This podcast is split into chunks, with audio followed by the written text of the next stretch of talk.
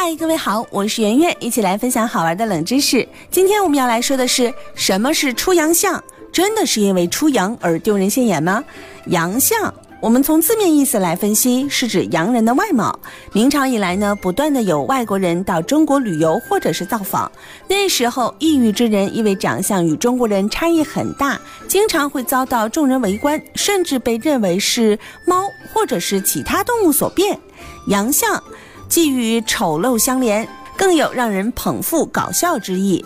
出洋相便是露出洋人的相貌或特征来，比喻不雅的举动，或者是令人捧腹的行为，这就是出洋相最早的来历了。但也和出洋丢人现眼有关系。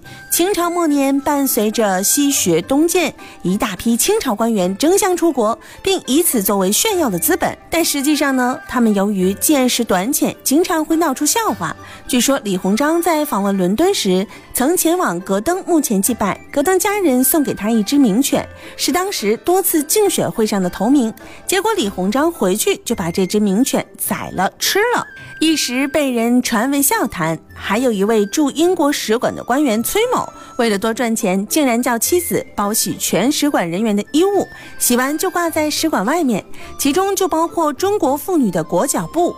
英国人看到白布随处飘扬，以为有丧事发生，结果闹出笑话来。一些好事的记者更是拍成照片，在报纸上刊登出来，这洋相还真的出大了呢。所以说，这出洋相既跟洋人的外貌和相貌有关，也和出洋丢人有关系。好了，本期节目就到这里，感谢您的关注和收听。如果想第一时间了解节目的更新内容，请点击收藏按钮或者是订阅按钮，随时想听就听。如果您想和我互动，可以在新浪微博当中搜索“电台圆圆”，或者是在微信公众账号当中搜索“圆圆微生活”，更多精彩内容都在这里哟。